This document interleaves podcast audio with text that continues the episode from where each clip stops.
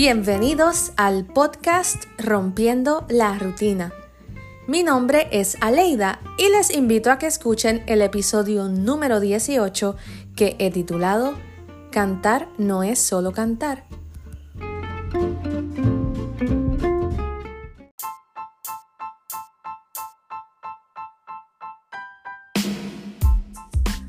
Hola a todos, qué bueno que estén aquí una semana más y comienzo rápidamente dándoles una gran noticia, algo que me tiene muy feliz.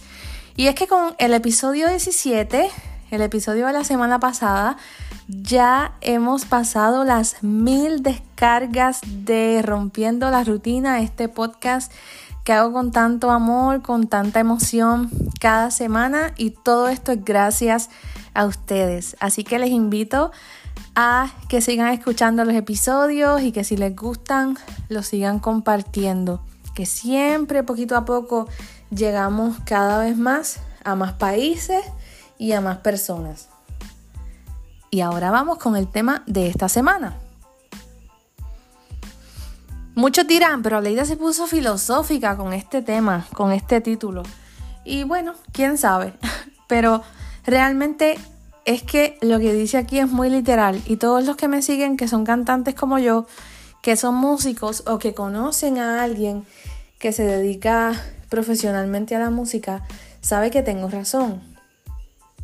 Y lo digo porque ahora que acaban de empezar las Olimpiadas y que lo que es el deporte está bien presente en todos lados, en los medios de comunicación, pues muchas personas eh, ven a los atletas y saben, no sé si es por, por la educación que nos dan o porque tal vez tiene más difusión, la gente sabe que un atleta tiene que entrenar ya sea que haga un deporte individual o que sea un deporte colectivo, pues si es un deporte colectivo, pues se supone que cada atleta tenga su entrenamiento aparte, además los entrenamientos como equipo, etcétera, que tienen que hacer una rutina, que tienen que tener unos cuidados, una preparación física, emocional, etcétera. Pero si le preguntamos esto a la gente sobre un músico o sobre un cantante, porque tal vez con un músico sí lo piensen un poco. Pero si le preguntamos a la mayoría de las personas si un cantante tiene que tener una preparación o un entrenamiento, tal vez algunos dirían, sí, los que cantan ópera y nada más lejos de la realidad. Alguien que quiera y que respete realmente lo que es la música y el canto debe entrenar, debe prepararse. Y no me quiero centrar hoy en lo que conlleva cantar físicamente y, mentalmente y todo eso, sino en el trabajo y en el proceso que uno hace cuando uno se prepara para una presentación. Lo digo porque se le quita muchísimo valor a lo que nosotros hacemos. Mucha gente piensa que, y tal vez hay gente que lo haga, pero yo hablo por mí y por muchos cantantes que conozco. Mucha gente piensa que cantar, vamos a suponer, yo voy a cantar en un restaurante y que cantar es pues, yo llegué allí, cogí el micrófono en la mano, puse la pista y abrí la boca y pum, todo fluye por arte de magia. Y no es así. Hay que hacer todo un proceso, todo un aprendizaje, toda una preparación. Si uno va a un doctor, sabe que un doctor tiene unos estudios específicos y tiene unos conocimientos específicos. La gente sabe que un maestro, su sabiduría no viene de, la nada. Un maestro no se para frente a su clase y todo, uy, la sabiduría fluye por las venas y sale por los poros. No, un maestro tiene que preparar sus clases, tiene que estudiar. Un abogado no, no va de la nada a defender a un cliente a un tribunal. Pues por lo tanto, los músicos, los cantantes, somos iguales. Por ejemplo, vamos a suponer, voy a poner un ejemplo sencillo porque si nos vamos a un nivel concierto o un nivel de la grabación de un disco o a nivel de trabajar con música original, pues eso es más complicado. Bueno, no quiero decir complicado, más elaborado aún. Pero quiero comentarles esto porque sé que mucha gente no lo tiene presente y ya es hora de que, de que la gente sepa, de que la gente deje de quitarle valor a nuestro trabajo, de que cuando nosotros vamos a, a buscar un contrato o a buscar trabajo, digamos un precio y nos miren mal. En restaurantes, en eventos grandes. Pero bueno, eso es material para otro episodio. Eso sí que va a ser candela. Pero yo creo que es hora de que nosotros hablemos de esto, porque muchas veces los cantantes lo hablamos entre nosotros. Es como con mis amistades que somos ciegos, que nos pasan situaciones en la calle y las hablamos entre nosotros mismos. Y yo digo, si nosotros no lo hablamos con la gente que no es ciega, no va a pasar nada, porque lo hablamos entre nosotros y se queda ahí. Pues con las cosas que nos pasan, nos pasan a los cantantes, también hay que hacer lo mismo. Exponerlo a la gente que no canta a la gente que nos escucha, que nos sigue o a la gente que no tiene ni idea de estos temas. Porque si nosotros que sabemos no se lo decimos a los demás, pues no podemos pretender que ellos sepan porque si no se los decimos, pues nunca lo van a saber. Entonces, por ejemplo, y voy a hablar de lo que hago yo, de lo que hago yo. Vamos a suponer, nuevamente, que en dos semanas yo tengo un contrato para cantar en un restaurante.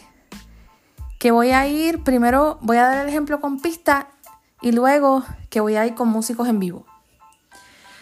Primero, hay que ver de cuántos sets. Los sets son como que los tiempos.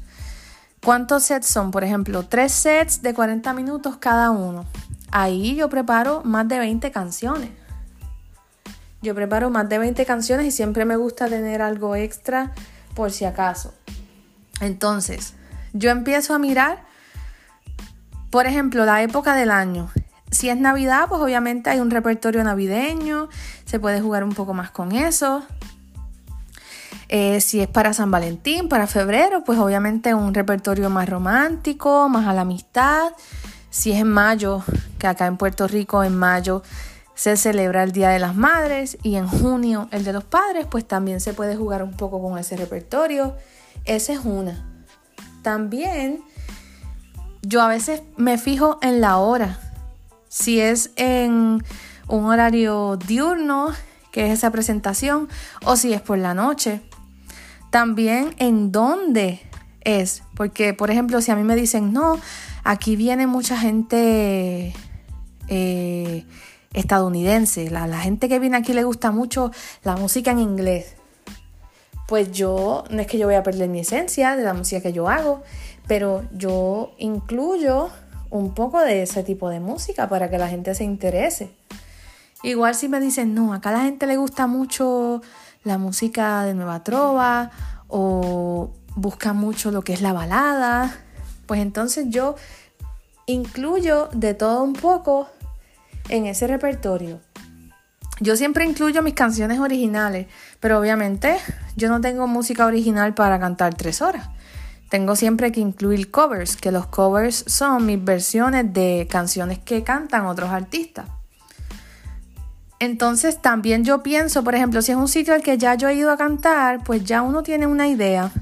Pero si nunca he ido, trato de preguntar si va gente mayor, entonces les tiro un bolerazo. O si va mucha gente joven, yo, ustedes saben que yo no canto reggaetón, pero trato de buscar algo también un poquito más moderno, sin perder mi esencia, porque yo no voy a cantar algo por cantar, como dice la canción. Pero trato de jugar con eso. Así que ese es todo un análisis antes de empezar a buscar las canciones. Si son pistas, yo miro en pistas que ya yo tenga o si no, tengo que buscarlas en internet. A veces se consiguen rápido, pero a veces no. Ya cuando es con un músico en vivo, por ejemplo, un pianista o un guitarrista, pues ahí no hay ese problema porque, bueno, tal canción, buscar el tono, etc. Entonces yo trato de alternar canciones que tal vez lleven, requieran un poquito de más esfuerzo vocal o que tengan notas más agudas Trato de intercalarlas con canciones en tonos más cómodos para mí, porque como son presentaciones largas, pues, y a veces pues uno está en un ambiente chévere, pero vamos a suponer que la gente se pone a fumar y a mí eso me mata. Entonces yo quiero llegar bien al final de la presentación. También trato de intercalar canciones más movidas y canciones más lentas. No hago, por ejemplo, un set todo de canciones lentas. A menos que me pidan eso. Que me digan, mira, aquí olvídate, tú tírate puras canciones eh, balada, balada, balada, balada. Que eso es lo que a la gente le gusta, pues chévere. Pero por lo general, yo trato de intercalar eso. Entonces, cuando ya está todo eso, y ustedes dirán, ya, llegué mucho, y lo que falta. Cuando ya está todo eso, obviamente ustedes saben que yo soy ciega, no puedo poner una tableta o un papel frente de mí para leer las canciones. Yo me las tengo que aprender de memoria. Y no es aprendérmelas de memoria como, como en la escuela decíamos que uno se embotellaba el material para un examen y tan pronto pasaba el examen, ¡pum!, se explotaba la botella. Pues aquí no se puede, porque yo tengo que transmitir un mensaje, no es como que cantar así como si yo fuera un robot, no. Tiene que haber una interpretación, que la gente pueda sentir lo que yo estoy cantando, que, que se puedan sentir identificados. Entonces, todo ese proceso de aprenderme las canciones. Yo tengo un truquito para cuando hay alguna canción que no me entra la letra, pero eso se los cuento otro día. Pero imagínense, yo tengo que tener en mi cabeza aproximadamente 20, 20 y pico de canciones. Vamos a decir 24 canciones, que yo generalmente hago los sets de 8, 8 canciones cada uno, 8 o 9.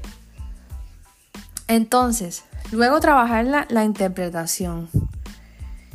Y también ya cuando uno llega allá, ahí es que viene lo bueno. Ahí es que uno, ese es como que el final de todo ese trabajo que a veces son semanas. Entonces, la próxima vez que ustedes vuelvan a ver a un artista, aunque sea en un chinchorrito, aunque sea en un restaurante pequeño, no, no piensen que, o al menos cuando me vean a mí, porque digo, a lo mejor hay gente que sí hace las cosas medio a lo loco, pero traten de pensar en todo esto que han escuchado que son horas y horas de trabajo. Imagínense si uno fuera a cobrar por todas las horas que uno invierte en el trabajo. Imagínense, se caen para atrás los que a veces no, nos regatean 100 y 200 dólares. Entonces, es entender que es todo un proceso, que cantar no es simplemente, qué bonito, llegué, me, me maquillé, me puse una ropa chévere, me peiné, Llegué al restaurante, me puse a cantar y ¡pum! me fui. No, es todo un proceso previo que ese día que ustedes están ahí en ese show o en ese restaurante pasándola chévere, ese es el final de todo. Ah, y otra cosa, yo mientras estoy cantando, yo ni como ni bebo, solamente agua. Porque esa es otra, a mí me han dicho, Ay María, tú te pasas cantando por ahí en los sitios, te pasas jangueando por ahí y yo, espérate, yo estoy trabajando. Este es mi trabajo. Todavía se piensa que cantar, que ser músico, que ser artista es un relajo. Y la gente lo, lo confunde porque como uno lo disfruta tanto, porque uno ama lo que uno hace, pues piensan que es un vacilón y es un mamey. Estoy bien boricua hoy. Mamey, un guame, un quitao. No, no es así. Lo disfrutamos porque amamos lo que hacemos, pero eso no le quita profesionalismo, no le puede quitar importancia, no le puede restar valor a nuestro trabajo, porque el trabajo de un cantante es tan válido como el de cualquier otro profesional de lo que sea. Y eso tiene que cambiar. Y hay muchos elementos que influyen en el poco valor que se le da últimamente a la música. Pero de eso vamos a hablar en futuros episodios.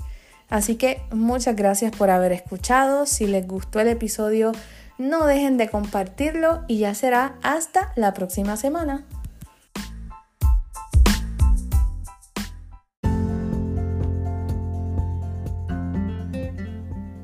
Muchas gracias por haber escuchado este episodio.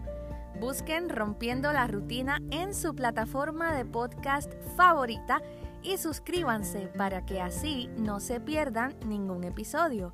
Si tienen alguna sugerencia, pregunta o comentario, pueden enviarme un correo electrónico a rompiendo la rutina podcast gmail.com.